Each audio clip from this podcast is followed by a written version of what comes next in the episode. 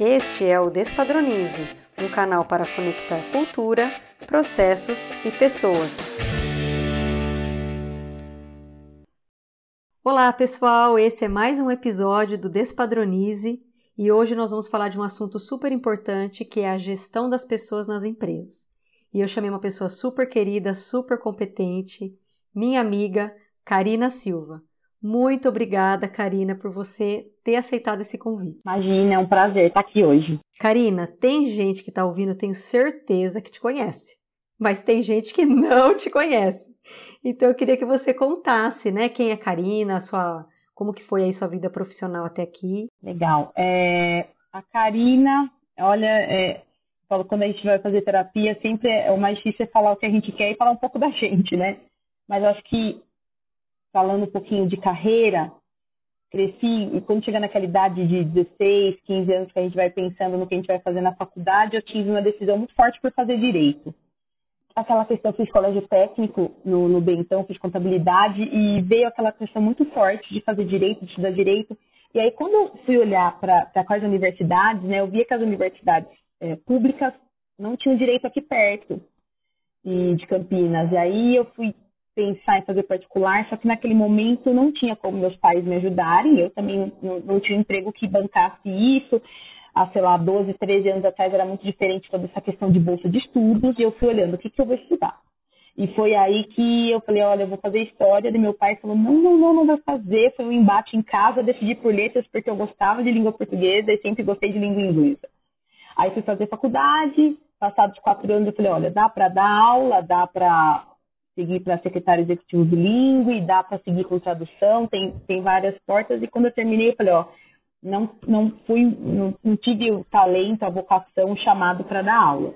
E aí acabei indo para o ambiente empresarial, depois de formada foi que eu conheci, né, consegui entrar na Carrie como recepcionista bilíngue.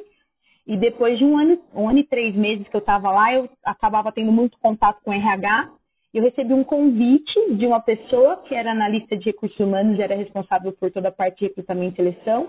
Ela estava saindo para uma oportunidade de trabalhar com psicopedagogia e falou: Olha, eu estou saindo, mas eu estou te indicando para minha vaga. Eu falei: Mas eu não quero ir para RH. Ela: Não, você tem tudo a ver, você vai ver. Eu falava: Meu Deus, que moça louca. E aí eu falei: Ó, com uma condição, eu vou, se em três meses não deu certo, posso voltar para minha vaga, porque eu morri de medo. Minha primeira oportunidade de trabalhar em multinacional, eu falei, ó, eu não quero sair, porque eu estava indo bem na minha outra posição. E acabou que desses três meses já são quase dez anos.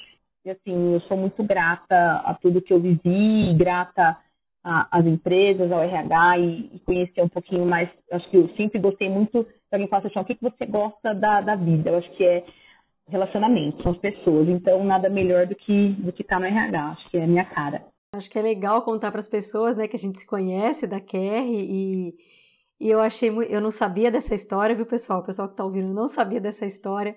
Eu nunca duvidei que a Karina não fosse boa de RH ou não gostasse de RH, porque você sempre foi muito competente nessa área, Karina. Então, é uma surpresa para mim ouvir isso. Mas foi assim mesmo, é sempre assim, né? Quando a gente menos espera, que tem. Às vezes a gente não faz determinadas escolhas, mas a, a, a vida laça a gente. Com certeza. Então aqui a gente sempre fala, né? Um novo olhar aí para a gestão do conhecimento, e a gente sempre fala sobre essa conexão entre processos, pessoas e cultura. Então nada melhor do que falar de pessoas. Mas antes de entrar no, nos processos, né, propriamente ditos aqui, eu queria que você falasse um pouco sobre uma visão estratégica de RH. O que, que você pensa que seria é, estratégico para os dias de hoje, né? Acho que se tem falado muito em pessoas, né, nas empresas. Qual que é a sua visão aí em relação a isso? Olha, nesse tempo que eu estou em RH, acho que eu já passei por, por quatro empresas diferentes nesse período todo. E quando eu, acho que quando eu comecei, quando a gente olha também antes disso, né, as pessoas mais tempo ainda, 15, 20 anos, a gente via um RH muito processual, muito folha de pagamento, muito é, focado em, em lei trabalhista, em realmente cumprir com aquilo que é o processo, né? E acaba que era primeiro o processo e depois as pessoas. Se a gente fosse olhar, né, com um olhar mais minucioso. Eu vejo que hoje no RH estratégico, é, o processo é o básico. Ele vai acontecer, e a gente hoje tem muito mais ferramentas para que esse processo aconteça, mas ele tem que ser garantido, logicamente, porque é o mínimo que a pessoa precisa para trabalhar, só que é um RH focado no colaborador, entender o bem-estar do colaborador. E, e, não com aquela visão, não com uma visão filantrópica, que às vezes as pessoas acham, né, que ele RH abraça a árvore, não. É, é o RH que entendeu que quando o profissional ele está feliz, ele tem necessidades ali atendidas, ele vai render mais. Então, quando não tem esse padrãozinho, ó, todo mundo 8 a 5, todo mundo sentadinho na mesinha, dentro da sua salinha, do seu departamento, né? Aquela coisa realmente passada, entender que quando você consegue é, atender ali, reconhecer e, e ter esse profissional que está feliz fazendo o que ele está fazendo, ele vai render mais, ele vai fazer mais, e com isso a empresa vai lucrar mais. Então, essa, acho que essa continha que eu, eu, a estratégia de RH está olhando hoje é olhar mais para as pessoas, é olhar para o bem-estar para entender que a roda vai girar e, e, ser muito claro no, no, que você, no que espera. A gente, eu já ouvi muito, a gente já ouviu em processo. Ah, eu comecei, passei no processo, mas eu não tinha nem ideia do que eu tinha que fazer na vaga. Então, coisas básicas. Aí é o processo. Se a gente garante o processo, a gente consegue focar na parte soft, consegue focar em desenvolvimento. Então, você focar em desenvolvimento, você focar em bem-estar, você focar em ouvir as necessidades desse colaborador. É, você e coisas às vezes são necessidades básicas que a gente não atende. Então é, é ter uma porta aberta, é ser um RH de porta aberta, porque o processo a gente tem um sistema que faça e, e ter essa porta aberta para entender quais são as necessidades, a gente vai precisar muito, gastar muito menos com coisas mais para frente, sabe? Acho que isso que é principal. Eu nem queria entrar nessa polêmica da folha de pagamento, porque eu acho que isso é outro podcast, mas para mim, na minha cabeça, para mim não cabe folha de pagamento no RH. Para mim é como se fosse assim, meu, o que, que isso está fazendo aqui se isso deveria estar na contabilidade, né, no financeiro. Acho que por muito tempo, como você falou, por muito tempo as pessoas pensavam nessa forma meio quadrada e traziam esse foco, tirando o foco do que é importante, né? É, agora sim, agora sim, vamos começar com um ponto polêmico. Né? Então, esse é um podcast, as pessoas estão ouvindo a voz né, da, da Karina, não estão vendo a Karina. Então a Karina é. Karina, você, como negra, eu queria falar um pouco de diversidade. A gente está num momento conturbado, né? Quem está ouvindo esse podcast lá em 2030. Nesse momento nós estamos na pandemia, no meio da pandemia, com várias polêmicas, né? De trainee sendo aberto, aberto só para negro, é, comentários em programas de televisão polêmicos. Eu queria que você trouxesse um pouquinho é, de atração de talentos e diversidade, né? Como atrair talentos pensando em diversidade, como fazer processos seletivos que realmente façam a diferença, né? Nessa inclusão e, nesse, e nessa questão tão importante que a gente precisa pensar aqui para o Brasil, né? E, enfim, para o mundo inteiro. Sim. Quando eu comecei a, a, a fazer recrutamento, seleção lá atrás, é, é muito interessante como uh, o conhecimento liberta a gente realmente. Eu via que eu tinha os negros dentro dos processos de realmente operacionais das posições, mas quando eu tinha uma vaga estratégica eu não tinha. E na minha cabeça, eu não parava para pensar nisso. Eu falava, nossa, né, nunca tem. E depois de todo esse movimento que a gente tem visto, não só no Brasil, mas no mundo inteiro, você fala, opa, realmente, eu, eu nunca cruzei com as pessoas. E, e, eu, como negra, eu sempre tive a questão de eu não cruzava com as pessoas na escola, é, eu ia em determinados restaurantes, eu, só eu estava lá e as outras pessoas eram, né, eram garçons, eram pessoas da limpeza, e não desmerecendo ninguém, não é nada disso. Mas você vê que você não encontra em outros ambientes. Então, só que eu achava, na minha cabeça, eu falava, ah, isso eu tinha inconscientemente como se fosse normal. E como teve todo esse início dessas discussões e desse trabalho, que acho que pelo menos para mim tem ficado mais latente de uns, de uns três anos para cá, é, eu me vi nesse desafio. Eu falava, poxa, eu vou começar a divulgar a posição somente para negros. É, então foi um, um, conhecimento, daí a questão da importância das pessoas de RH ter realmente contato com as empresas, fazer benchmark, você estar tá em grupos de RH de sabe, N mercados, N tipos de empresa para trocar realmente figurinha. Foi que eu comecei a ter contato com consultorias específicas para o pro profissional negro e, e, e realmente consultorias diferentes. Aí é aquele momento de você realmente conhecer em, em lugares diferentes, consultorias diferentes, fazendo toda essa ponte. É, comecei, entrei em grupos, né? Tem um grupo muito legal é, da empresa Down, chama Ilimitadores. É, eu comecei a frequentar esse grupo ano passado. Então, você vai lá conhecer consultorias, conhecer é, cases de outras empresas, e nesses lugares você acaba conhecendo um e troca um cartãozinho, e vai e faz. Então, eu comecei nesse processo de conhecer consultorias, de ver lugares. Então, não adianta você abrir um processo, não adianta você entrar lá no LinkedIn, abrir uma vaga no, no seu sistema de recrutamento interno X aí que você trabalha.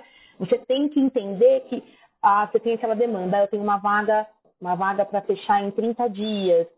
Às vezes você não vai conseguir fechar nesse tempo, dependendo da posição. Você tem que ter essa essa conversa de escolher as vagas que você vai começar esse processo para você conseguir andar, entender que você tem que ter um pipeline de talento, que você vai ter que fazer, às vezes, algumas conversas e, e ter aquelas pessoas de banco, mesmo de currículo, e olhar em lugares que não sejam convencionais. Então, você. Hoje a gente tem esses, muitos grupos, né? É, emprega, emprega afro, é, emprego para profissionais negros, sei lá, região metropolitana de Campinas. Você tem que ir correndo atrás desses grupos para. Então, se você tem, sei lá, grupos de discussões nas universidades, às vezes não é não estão em todos os lugares, mas você conhece um, é engraçado que você conhece uma pessoa, ela vai te levando, vai fazendo essas conexões. Então esse processo começou para mim dessa maneira, indo atrás de consultorias especializadas, indo em, em, em grupos né, de empresas que estavam se reunindo para discutir diversidade como um todo, mas acaba você entra em cada nicho, uma questão também forte na empresa, a gente tem uma questão que chama programa referral, que é um programa de, de referência, né, de indicação de pessoas. Então, eu ia nas pessoas e eles sabem que se eles indicam as pessoas, as pessoas são contratadas, eles ganham um bônus. Então, também trabalhei com isso. As pessoas iam indicando, então, por exemplo, ó, gente, aí especificamente tem a questão do negro, mas também tinha a questão de PCD. Então, as pessoas eram motivadas. Aí tinha gente, ah, não, mas eu acho que não tem que ser assim as coisas vêm, você tem que ir por todas as maneiras. E é assim que eu estou conseguindo é, fazer todo esse trabalho de pelo menos conseguindo um banco de talentos diverso de verdade, né? E aí eu acho que você falou um ponto importante, né? Que é, é essa, essa força que esses grupos têm. Lógico, tem muita gente que critica, por quê? Porque não entende, igual você falou, que é uma forma de você chegar e você mudar essa realidade. Lógico, lá na frente não queremos que, que exista esses grupos, porque não queremos que exista esse tipo de problema. Mas hoje, infelizmente, ainda ele está aqui, né, o problema. Então a gente precisa de, de, dessa força, né, desse, desses grupos aqui. E foi é interessante porque eu no início eu tinha uma questão, eu falava, eu não quero essa questão do, do levantar a bandeira, sabe, de parecer que eu estou agindo em causa própria. Então, muitas vezes eu, eu me fechava porque eu falava, as pessoas vão achar que eu estou fazendo isso por mim mesma. E ponto. E não é. E, e aquela coisa, se a gente ficar tão preocupado o tempo inteiro com o que as pessoas vão pensar, a gente não faz nada. E eu fiquei muito tempo, nossa, eu não vou entrar. E quando a gente começou com, na, na empresa falando diversidade, há dois, três anos atrás, eles vinham muito forte, a gente tem que começar a criar os grupos, criar os grupos. E eu era muito resistente. Eu falava, não quero, é, não quero tomar essa iniciativa, que as pessoas vão muito falar que, que eu estou fazendo isso por mim. E a gente formou e está fazendo muita coisa. E eu lembro de uma situação que a gente teve uma visita de uma de uma de uma VP que é responsável pelo pelo grupo de Black Employees nos Estados Unidos. A gente foi visitar uma uma instituição que a gente ajuda, a fundação ajuda. E eu fui lá e a gente foi tão interessante que eles vieram me perguntar nossa, o que, que você faz, as crianças, né? Uma comunidade muito carente, sua maioria negra. E, Ai, o que, que você faz? Aí ela era americana, eu estava fazendo com a tradução ali, eles falam, você fala inglês? É que você olha assim, você fala, cara, como a gente precisa né, tá ali e, e levar é, é, essa, deles olharem e falarem, poxa, eu posso chegar em algum lugar. Acho que esse processo tem que acontecer mais. Muito interessante. Eu queria só, ainda, ainda nesse assunto, eu queria só que você contasse um pouco essa questão da comparação. Porque sempre quando a gente está recrutando, é, é inevitável que você compare um candidato com o outro e às vezes dois candidatos estão dentro do perfil, mas você acaba escolhendo ali o que você considera melhor. Como que fica essa questão é, baseado é, na questão das oportunidades? Porque nem sempre eu vou ter as mesmas oportunidades com um grupo, não necessariamente só raça, mas um grupo é, socialmente vulnerável, né? Como que fica essa questão de para você? Que dicas você daria, né, para questão da comparação na hora do recrutamento? O que, que pode ser feito? Eu acho que primeira coisa, acho que toda pessoa que trabalha hoje com dentro de RH, acho que não vou falar só de, de, de talent especificamente, mas dentro de RH precisa ali fazer um, o seu, seu treinamentinho básico de, de viés inconsciente, de empatia, isso é básico. Mas quando a gente vai olhar ali para o processo seletivo, é, é, lógico que a gente tem as questões que são básicas, né, da posição. Você, às vezes, se você precisa de uma pessoa em determinada posição que tenha necessidade de uma graduação, e isso aí a gente vai a questão muitas vezes de ISO, de uma certificação, que tem uma exigência, a gente não vai deixar de seguir a exigência. Mas um ponto que eu falo, tem aquelas necessidades básicas da posição. Eu cumpri, eu consegui seguir essas, essas, essa pessoa atende, atende que, que eu faço? Quando eu, eu, eu, já tenho hoje, dentro dos processos de, a gente entende como diversos, eu tenho que apresentar uma quantidade de pessoas, tenho os requisitos básicos dessa posição, e quando eu vou apresentar para o meu gestor, eu, é um processo, né, um processo cego. Eu tiro todas as informações pessoais, então é candidato 1, 2, 3, eu tiro onde a pessoa se formou. O que a gente acaba deixando é empresas que trabalhou, o tempo de experiência, o que fazia, mas assim, informações como o lugar, tiro cidade, tiro bairro, tiro idade, eu tiro tudo. Então, eu apresento mesmo a experiência, o que a pessoa traz, né, de, de, de bagagem ali. E ali e é um processo muito interessante que a gente vai pensar. Como a gente está enviesado porque a gente conversou, né, a gente enquanto é, recrutamento, e fala, putz, acho que o cara não vai escolher. E quantas vezes a gente surpreende, porque, e tem um outro ponto, agora até com a pandemia isso melhorou, se for pensar, a gente faz muitos processos é, por vídeo, então, eu tenho pedido para que eles não liguem a câmera. Então, é realmente, ele só tem um processo né, auditivo ali e com as informações que a pessoa traz. E isso é uma coisa que ajuda muito. É um exercício que é dolorido no começo, mas que ajuda muito. Esse, e, e, são, e, é interessante que no momento onde tem, por exemplo, normalmente eu passo um shortlist de quatro ou cinco pessoas. Quando ele vai me definir, ó, eu quero essas duas, e aí ele não faz avaliação, se tem avaliação de idioma, não é o gestor que faz, quem tem que fazer RH, ele não tem nenhum contato com fatores que possam gerar algum tipo de, de discriminação. Então, isso fica dentro do RH. E quando ele chega ali na decisão final, que são os dois, né, os dois finalistas que você vai passar para alguém ou vai aplicar algum tipo de avaliação comportamental, XPTO, ele se surpreende. E eu tenho relatos de pessoas que falaram, falaram, eu não teria escolhido. Então, quando a gente tira esses fatores realmente que vão gerar discriminação, e, e às vezes até na gente, tem, a gente tem que fazer esse olhar, porque às vezes eu estou olhando um, um, um, um, candidato, seja no LinkedIn, qualquer fonte, eu já, eu já, penso, já penso com o olhar daquele gestor que eu estou fazendo o processo. Eu acho que essa pessoa não é a pessoa que ele ou ela escolheriam. Então, eu já tenho que me exercitar para não olhar para isso e para olhar para o melhor candidato que eu preciso para a companhia. Então, esse processo da gente desmistificar, eu estou escolhendo um candidato para tal área, para trabalhar com qual gestor, não, estou escolhendo um candidato que se adeque com que é missão, valor, né, da companhia. E a gente vai trabalhando nessa mudança. Acho que isso que é, são fatores essenciais. Maravilhoso, adorei. Agora vamos falar um pouquinho da integração. Então, escolhi. E aí você vai integrar e aí você se depara né, com um lugar não tão inclusivo. Então eu queria ouvir de você assim, dicas práticas mesmo. O que, que é uma boa integração? O que, que é uma boa integração também pensando na inclusão? O que, que você tem aí para nos contar? Acho que a integração ela vai, acho que a, ela começa do, do, do, primeiro contato que você tem com o candidato. É, é ali que começa. Se ali não está bem feito, mais para frente vai piorar, né?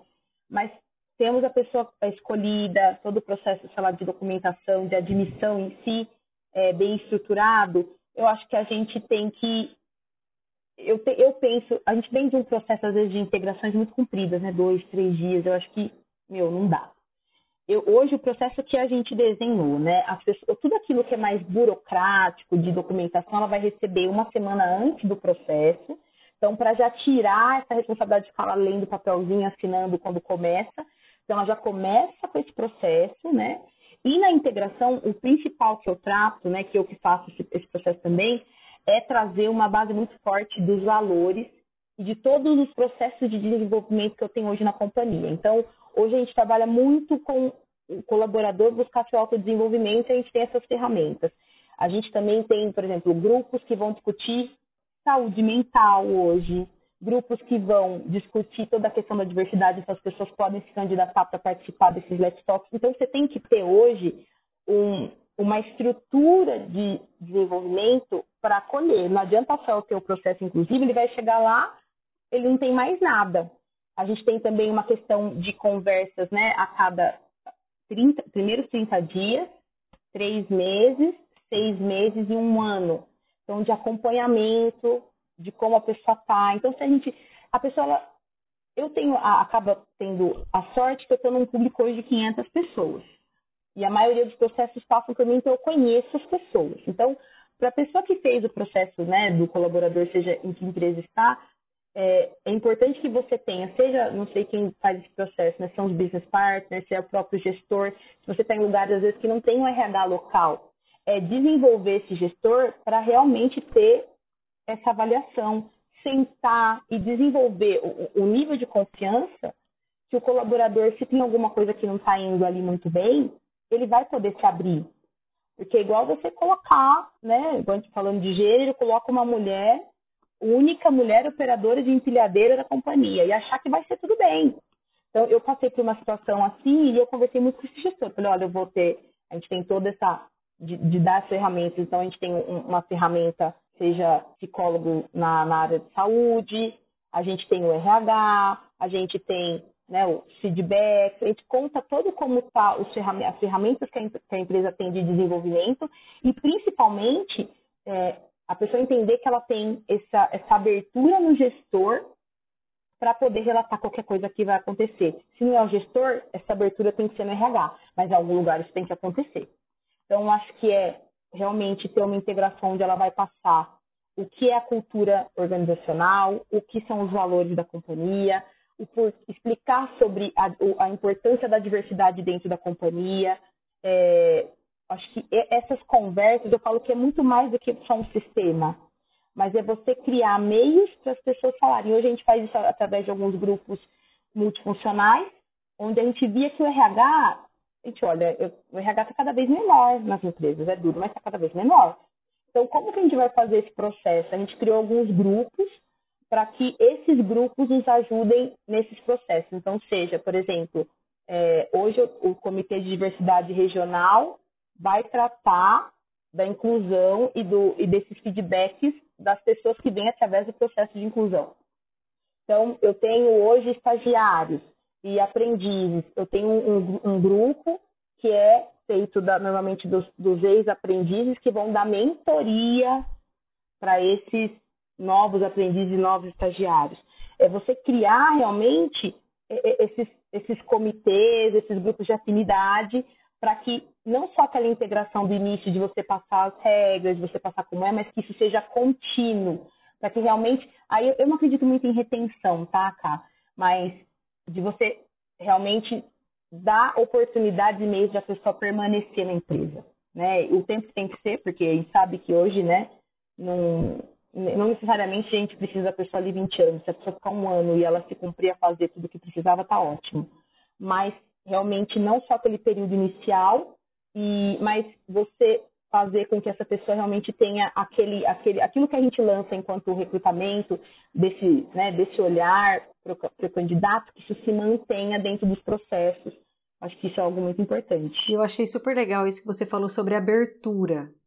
Porque, por exemplo, eu, eu, como mulher, já me vi várias vezes, não só como gestora, mas como empreendedora, consultora, ouvindo piadas do tipo: ah, para você tudo bem, você é como se fosse homem. Você dá risada, você não quer às vezes entrar num conflito, porque você sabe que não tem abertura para falar que não gostou. E isso é horrível, porque você se sente mal, você não se sente acolhido e, e não é o tipo de piada que é para fazer, porque você não quer ser como se fosse homem, ou você não quer é, subir a régua como se fosse branco, ou enfim, coisas desse tipo. Você quer ser você mesmo e quer ser feliz como você é. E, e eu acho que essa questão da abertura, é, você falou, e é fundamental. E, e como você não vê isso? Né? Muitos lugares. É terrível. Mas sabe que isso é, é uma construção. É, a gente tem, é, eu tenho visto as empresas trabalharem muito, a gente teve um, um, um processo de, de desenvolvimento é, que começou isso há uns, um processo que tem começado há uns seis anos lá na, na empresa que eu estou, é, muito focado na, na, alta gestão, né, diretoria, o VP, isso foi vindo nesse cascade. Foi um, depois um processo muito forte de desenvolvimento com gerentes, depois a gente saiu para supervisores e coordenadores, e hoje a gente tem um, um plano para a gente chama Agile, que é para os, os, os, individual contributors que são potenciais, né, ou, são novos, ou também os novos líderes, né, e isso pode envolver tanto o público administrativo quanto o público operacional. Então, a gente vem falando muito de confiança, a gente vem falando muito de como construir um, um, um time que realmente se confie. E é interessante como as coisas acontecem no tempo certo. A gente vem fazendo esse exercício já faz uns anos. Quando a gente teve que falar de diversidade, que também não foi fácil não está sendo, né? A gente desenvolveu, é, fez um, tem um modelo de governance, né? E a gente tem alguns work streams. E dois deles, um é de desenvolvimento e o outro work stream é de talent acquisition. A gente uniu para fazer um toolkit e o primeiro toolkit foi sobre preconceito racial. A gente fez esse toolkit com todos os diretores e todos os gerentes de toda a região. Dividiu em cinco turmas, trouxe uma, uma diretora de desenvolvimento para falar que é dos Estados Unidos, ela veio, falou com o time, a gente fez um processo muito grande e nesse primeiro toolkit foi obrigatório. Todos os gestores tiveram que fazer o cascade e documentar. E a gente aleatoriamente ia, seu gestor fez o cascade com vocês? Ah, não, ele fez. Então, passamos pesquisa de satisfação. Esse primeiro momento, por mais que a gente tenha uma preparação falando em realmente é, como tem que ser todo esse desenvolvimento de equipe, como você vai para a diversidade, na minha concepção, você tem que começar com, com os pushes um pouco mais fortes, para lá na frente as pessoas elas andarem. E, e, até o que eu tenho colhido de, de, de feedback é, nossa, quando eu, eu nunca pensei que gente, eu estaria tendo um nível de discussão dessa né, com o meu gerente. Às vezes você tem gerentes que são regionais, então ele não está ali o tempo inteiro.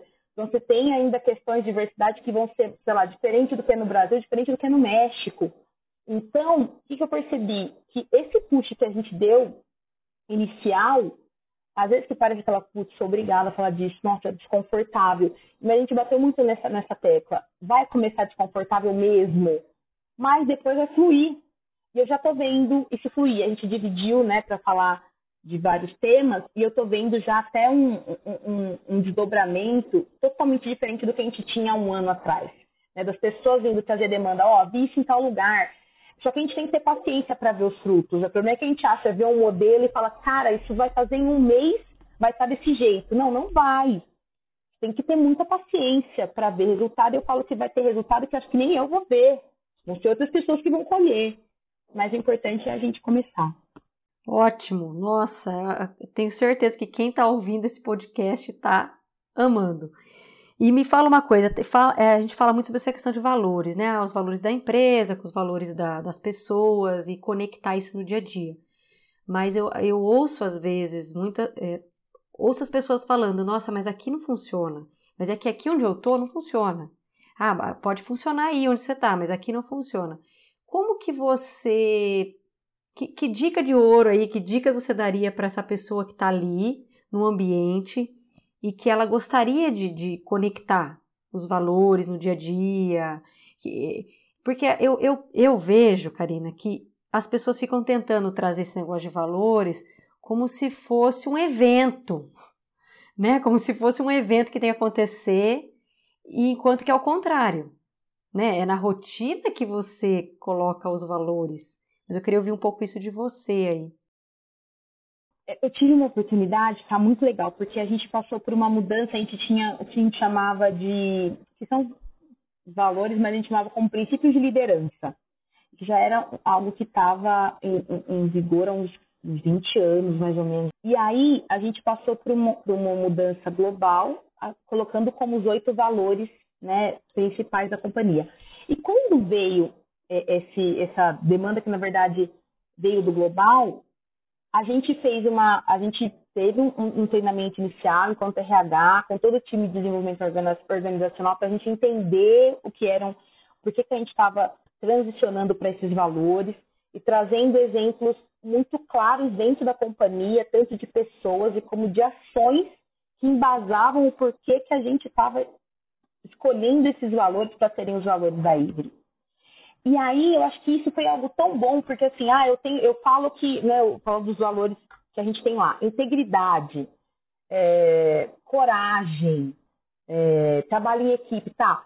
Mas, mas por que que a gente, então a gente tem isso como valor? Então vinha alguém que é né, de determinado país dar um exemplo e falar de algo que ele viu ali dentro. E aí você pegava pessoas de todos os níveis, de todas as áreas, embasando isso. Então, quando a gente teve esse treinamento, você já vai para fazer esse cascade com o pessoal, nossa, fala, cara, nossa, entendi. E, faz... e quando a gente fez esse cascade, que foi super legal, a gente fez alguns adesivinhos, né, com os valores.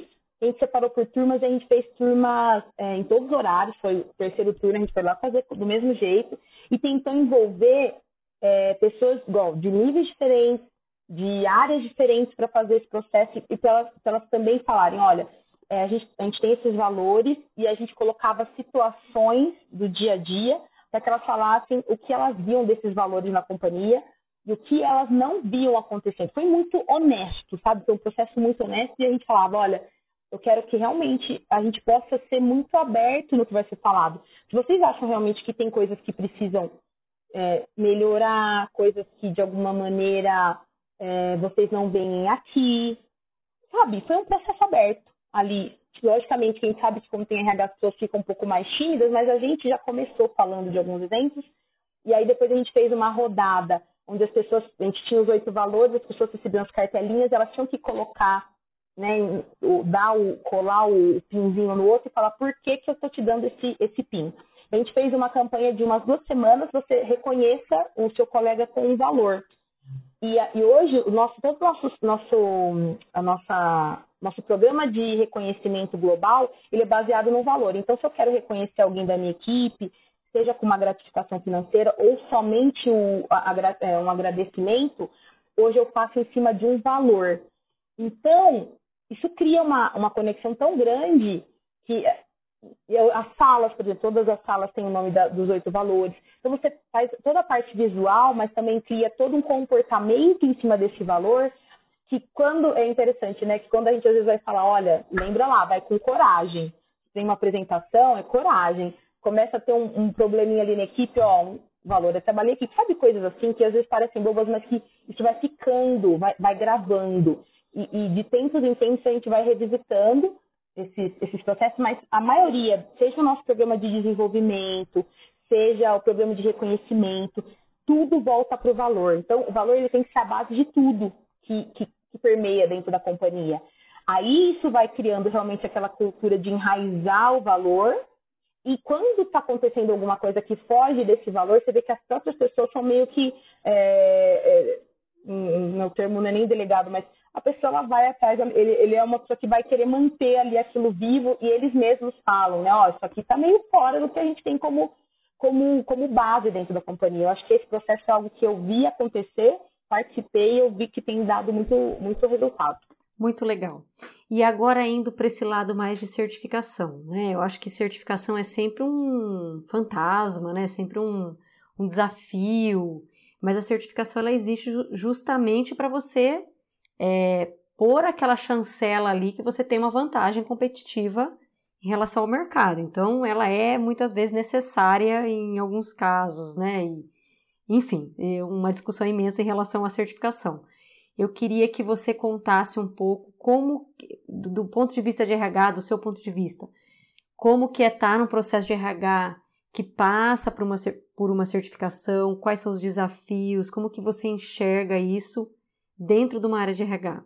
O que é legal, assim, na maioria dos lugares que eu trabalhei, sempre eram certificados, seja ISO, FSC 22000, então assim, sempre teve alguma certificação. Então eu meio que desde o início aprendi ali a lidar com as auditorias e que no começo eu falo que era desesperador, porque às vezes você pega um lugar que não tem aquela, aquele padrão, aí vem uma auditoria e fala, cara, eu tô lascado. Mas o que eu sempre vejo é, e o que as pessoas às vezes demoram para entender, que na verdade a auditoria ela vai te ajudar. Porque, voltando à questão dentro de RH, que tem que ter processo, porque para a gente partir para o soft, a gente tem que ter o processo bem feito. E, pelo menos nas auditorias em todas, hoje eu também acabo sendo responsável por auditoria para RH, é, quando a gente, né, a gente tem uma pessoa hoje responsável por toda a parte de garantia dentro da qualidade, e eu já passei por pessoas que a gente tinha aquele encontro, ó, vai próximo das auditorias e que vinham ver se estava tudo acontecendo e, e, e, às vezes não estavam.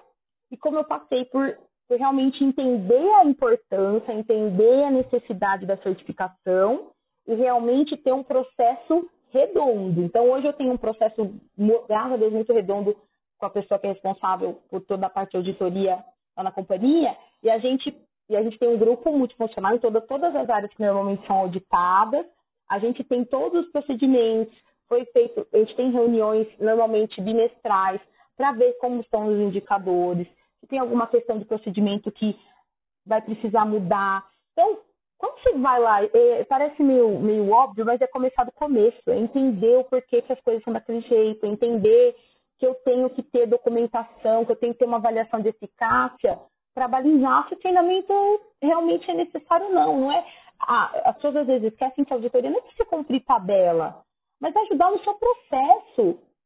Que você vai avaliar se aquilo está sendo bem feito, está avaliando se realmente as pessoas, ah, a pessoa veio, o treinamento dele para mudança de função é um the job, não, ele vai ter que ter um outro treinamento. Então, é, é realmente entender o porquê que a, que a norma pede aquilo, é, é entender, não é só a tirador de pedido, não é pastelaria, né? É entender por que, que tem aquele procedimento, é entender por que, que tem aquela norma, no que, que isso vai me ajudar, entender que desses procedimentos vão vir melhorias para a área. Então, assim, quantas coisas que eu já olhava que eu fazia de um procedimento, você senta com um time funcional, com um time de projetos ali e fala, não, você pode fazer isso muito melhor, você tem tal ferramenta para fazer isso. Então, entender que é um grupo que vai te ajudar em melhoria contínua. E não olhar igual para mim, né, que é a área de RH, como um processinho ali que a gente tem que atender duas, três, quatro vezes no ano, auditoria de cliente, ou se não aquela coisa de você fazer aquilo porque, ó, esse cliente pede isso, então a gente maquia. Não, não é isso. O propósito não é esse. Então, quando a gente entende, quando eu particularmente entendi que ajudar no meu processo que ia facilitar a minha vida, porque as pessoas entendem que quando a gente está com tudo redondo, quando a gente tem procedimento, quando, sei lá, a gente tem que fazer a, a, a, as avaliações dentro daquele período, uma coisa que eu não tinha, eu não tinha antigamente um sistema para um sistema de para manutenção dos meus treinamentos. Então hoje eu tenho. Então, de onde veio isso? Veio de, uma, de um apontamento né, da, da auditoria que olha, seria é bem feito, mas se tivesse um sistema para isso, então isso embasa ter um investimento no RH para um sistema de treinamento. Então, quando as pessoas começam a entender como é mais profundo, elas vão para, poxa vida, dá para fazer, dá para encontrar melhoria, isso vai ajudar. Então, acho que esse, esse foi o meu processo de conscientização em relação às auditorias, que são muitas, né, que a gente passa durante o ano, mas que, pelo menos para mim, tem ajudado. A cada ano a gente vai vendo, assim, melhorias. Eu passei por uma semana passada, a gente fala, nossa, quando você passa ileso, assim, fala, meu Deus, que beleza, né? E, mas pelo menos eu vejo quanto isso vai ajudar, nos ajuda nos nossos processos do dia a dia, que a gente não tem tempo para olhar, mas acaba que a norma faz a gente olhar ali milimetricamente. Não, então, quando eu falei lá no começo que eu ia falar com alguém muito competente, as pessoas agora estão entendendo o porquê eu estou falando isso. Eu acho que é bem isso que você falou, né? A auditoria não é para inglês ver, e sim para te ajudar, né? Acho que estar com os processos desenhados é fundamental se você quer ser competitivo, né? Não tem como ser cada dia de um jeito. É, é, é que as pessoas quando elas estão naquele naquele ambiente parece que elas vão se cegando e vão vivendo naquele ambiente estressante e não conseguem colocar o ar para o nariz para respirar. É, porque é estressante você viver num, num, ambiente sem processo, né? É terrível. E eu lembro de uma, teve uma, uma, uma auditoria ano retrasado, eu passei por uma, por uma consultora que trouxe tanto input, eu falava, e assim, e eu fui anotando, a gente foi anotando os inputs que ela foi trazendo, porque você acaba, quando você se coloca naquela, numa posição realmente de, de, de aprendizado, de aproveitar esses processos, porque são pessoas que passam por inúmeras empresas, e a gente entender do quanto algum, algumas ressalvas que eles colocam, alguns inputs que eles colocam, podem ajudar no nosso processo. E, e, então, assim, se a gente não, não, consegue ter esse olhar, eu acho que é sair um pouco da defensiva. Às vezes a gente tem esse processo da defensiva tão grande de, ah, não, tem, vai, vai encontrar uma falha. Ah, não, isso aqui vai, vai interferir na minha avaliação. A gente olha, às vezes é tão egocêntrico de achar que tudo vai girar em torno da gente, de que a gente não usa isso, na verdade, para para encontrar outras maneiras, melhorias, encontrar, ouvir outras, outras, outras opiniões. Às vezes a gente acha realmente que o nosso processo é maravilhoso, redondo, e a pessoa vem e fala, não, não é, dá para melhorar, nossa, tem muita coisa para fazer. Eu acho que esse processo de realmente abrir os ouvidos e, e, e abrir e entender que a gente não tem todas as respostas, de que o nosso método não é o melhor do mundo, de que alguém pode vir e te dar um, algo, um input para realmente melhorar. O intuito no fim do dia é melhorar para que você seja certificado. Né? Quando a gente vai entendendo esses, esses mecanismos, você vai vendo que é mais informação para te ajudar do, do que para te atrapalhar. Perfeito, amei, adorei. Só aqui já valeu o podcast. E agora me conta, você falou de sistema, né? Então, ah, coloca um sistema para ajudar no treinamento, enfim. É, o que, como que você vê aí a tecnologia na ajuda é, do dia a dia? Olha, é bem o que a gente falou, né? Para aquilo que é processo, eu estou no meio de, a gente está no meio da implementação de um, de um sistema para operacional para para RH. E, e a gente vê aquela resistência, muitas vezes, das pessoas, né? Não, mas olha, eu escutei uma coisa assim, não, é, então quer dizer que a gente não pode mais vir aqui falar com vocês, tirar uma dúvida? Não, ninguém está dizendo isso. Para aquilo que é processual, para você conseguir atingir todas as pessoas a qualquer momento, você tem um sistema, você vai, você vai conseguir acessar para um aplicativo.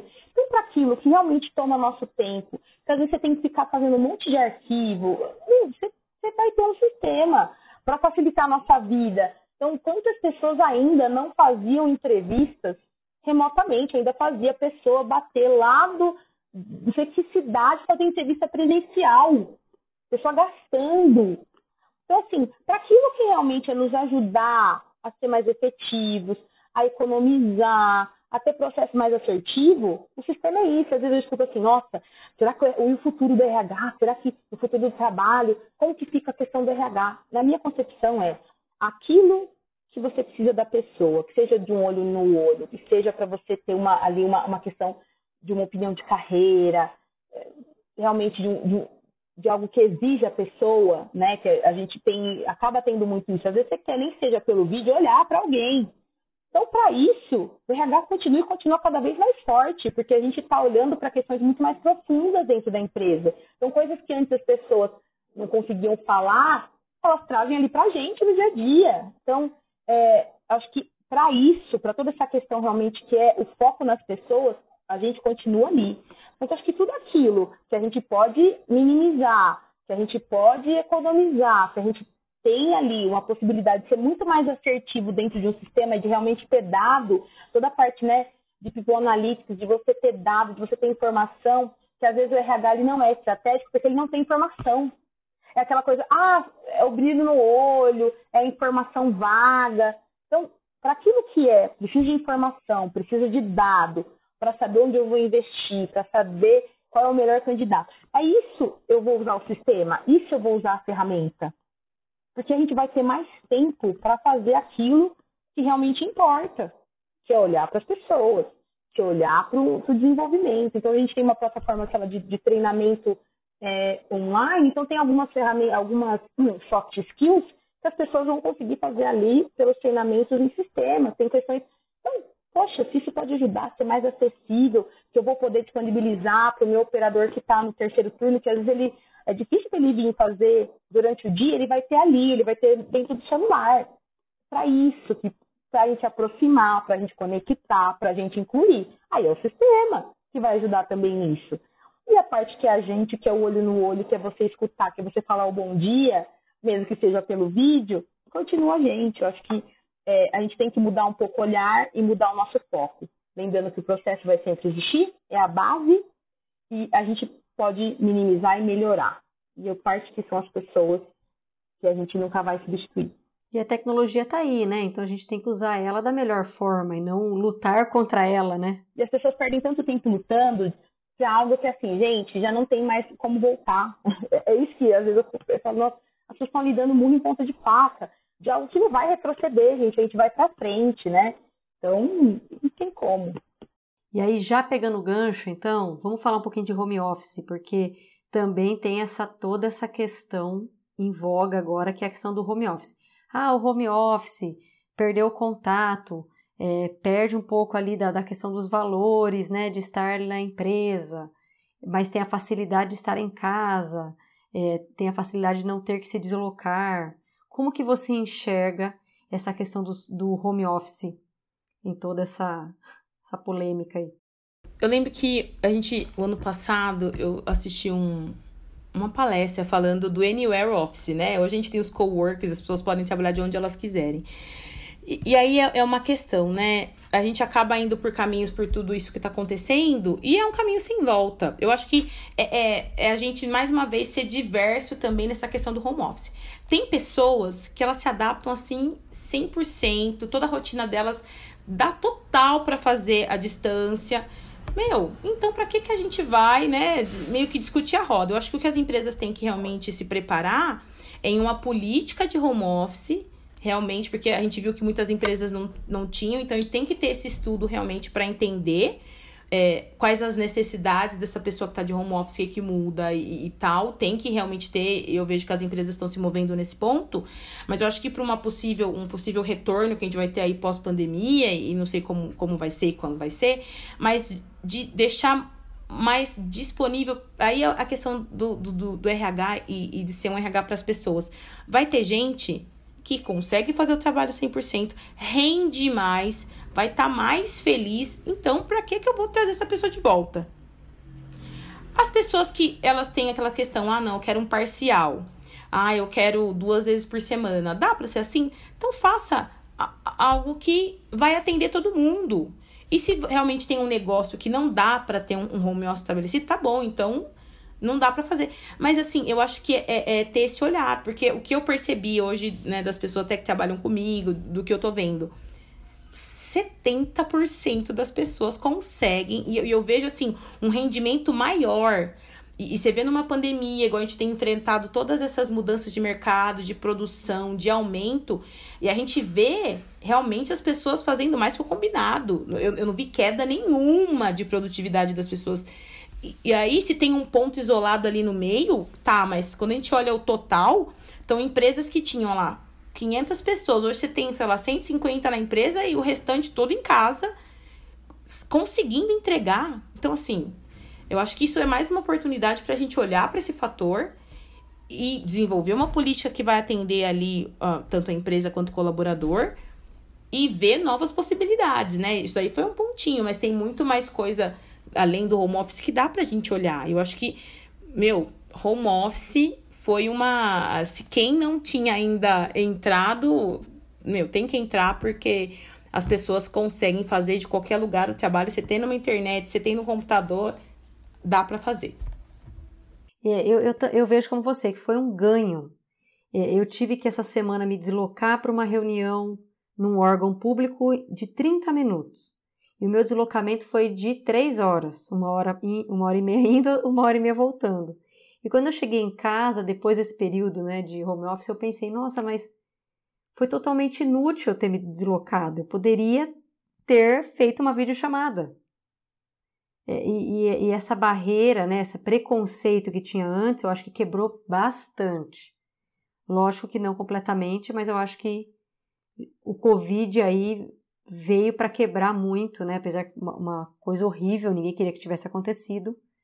Mas esse acho que foi um lado que, que as pessoas começaram a olhar com outros olhos, né? Porque o que eu vivia muito era uma, era uma. Era, não tinha uma política estabelecida, alguns faziam, outros não faziam. Era muito de cada gestor e de cada área. Agora você tem de um dia para a noite, né, de uma semana para outra, onde você tem que colocar praticamente 85 a 90% da sua população de home office.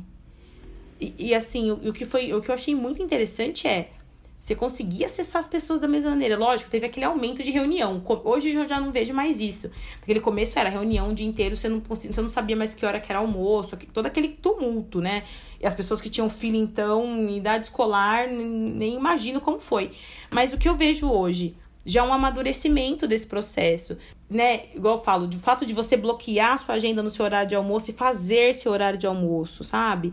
Ah, tem uma demanda ali da escola do filho, ó, gestor, gestora, pessoa, eu, eu tenho que parar nesse momento para acontecer isso. As reuniões que, sei lá, as crianças vão interromper, que o marido, que é o papagaio da vizinha. É entender que isso daí, como a gente tem na empresa, vai ter interrupção, vai ter o café, vai ter energia que cai. São as mesmas coisas, só mudou o ambiente. Mas eu vejo que hoje a gente já tá muito mais maduro e você vê como as, as, as empresas estão economizando, porque assim, você vê um, um, um custo fixo caindo de uma maneira assim que você fica. Quando você vai olhar realmente para os números, caiu muito. Então você vê que é um, tá, tá um ganha-ganha ali muito do, muito do. Tudo bem feito. Então, é, como eu falo, acho que estruturar a política é, é importantíssimo, mas a gente já vê assim, os frutos desse, desse home office acontecendo também.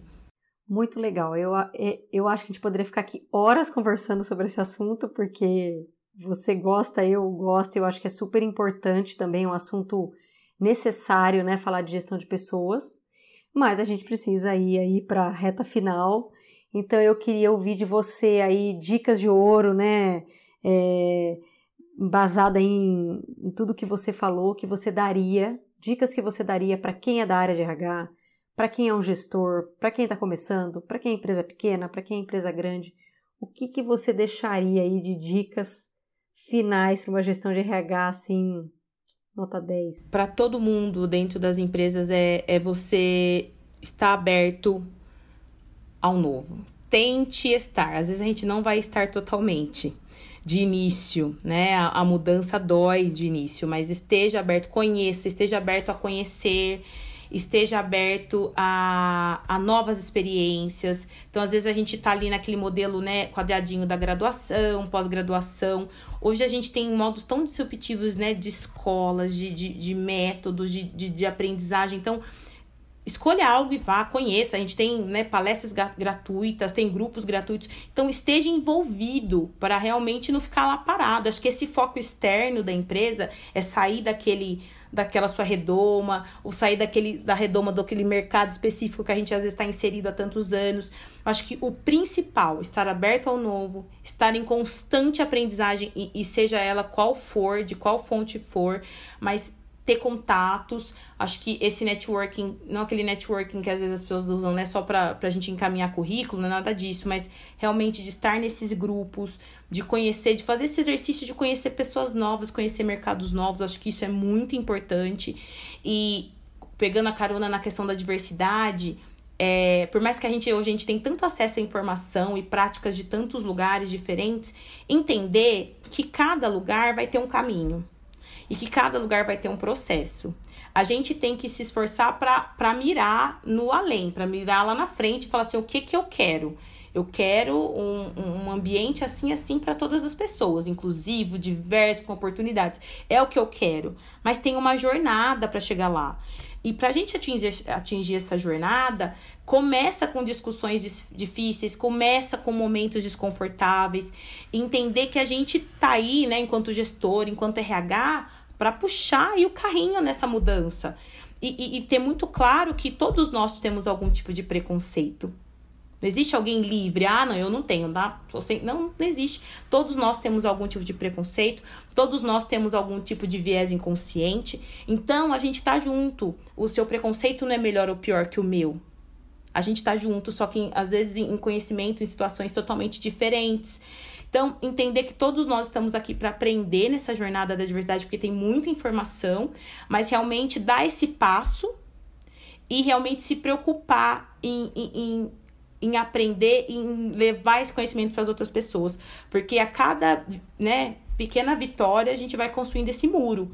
Por, aliás, construindo não, desfazendo esse muro, né? Que a gente, que a gente tem há tantos anos. Então, quando diversidade nunca vai ser informação demais, é, nunca vai ter gente demais. Vamos realmente trazer todo mundo para a mesa, independente do, do nível hierárquico. Se às vezes está num lugar que não tem as portas estão abertas para o tema, vai em doses homeopáticas, vai ganhando ali aliados, porque uma hora a coisa acontece.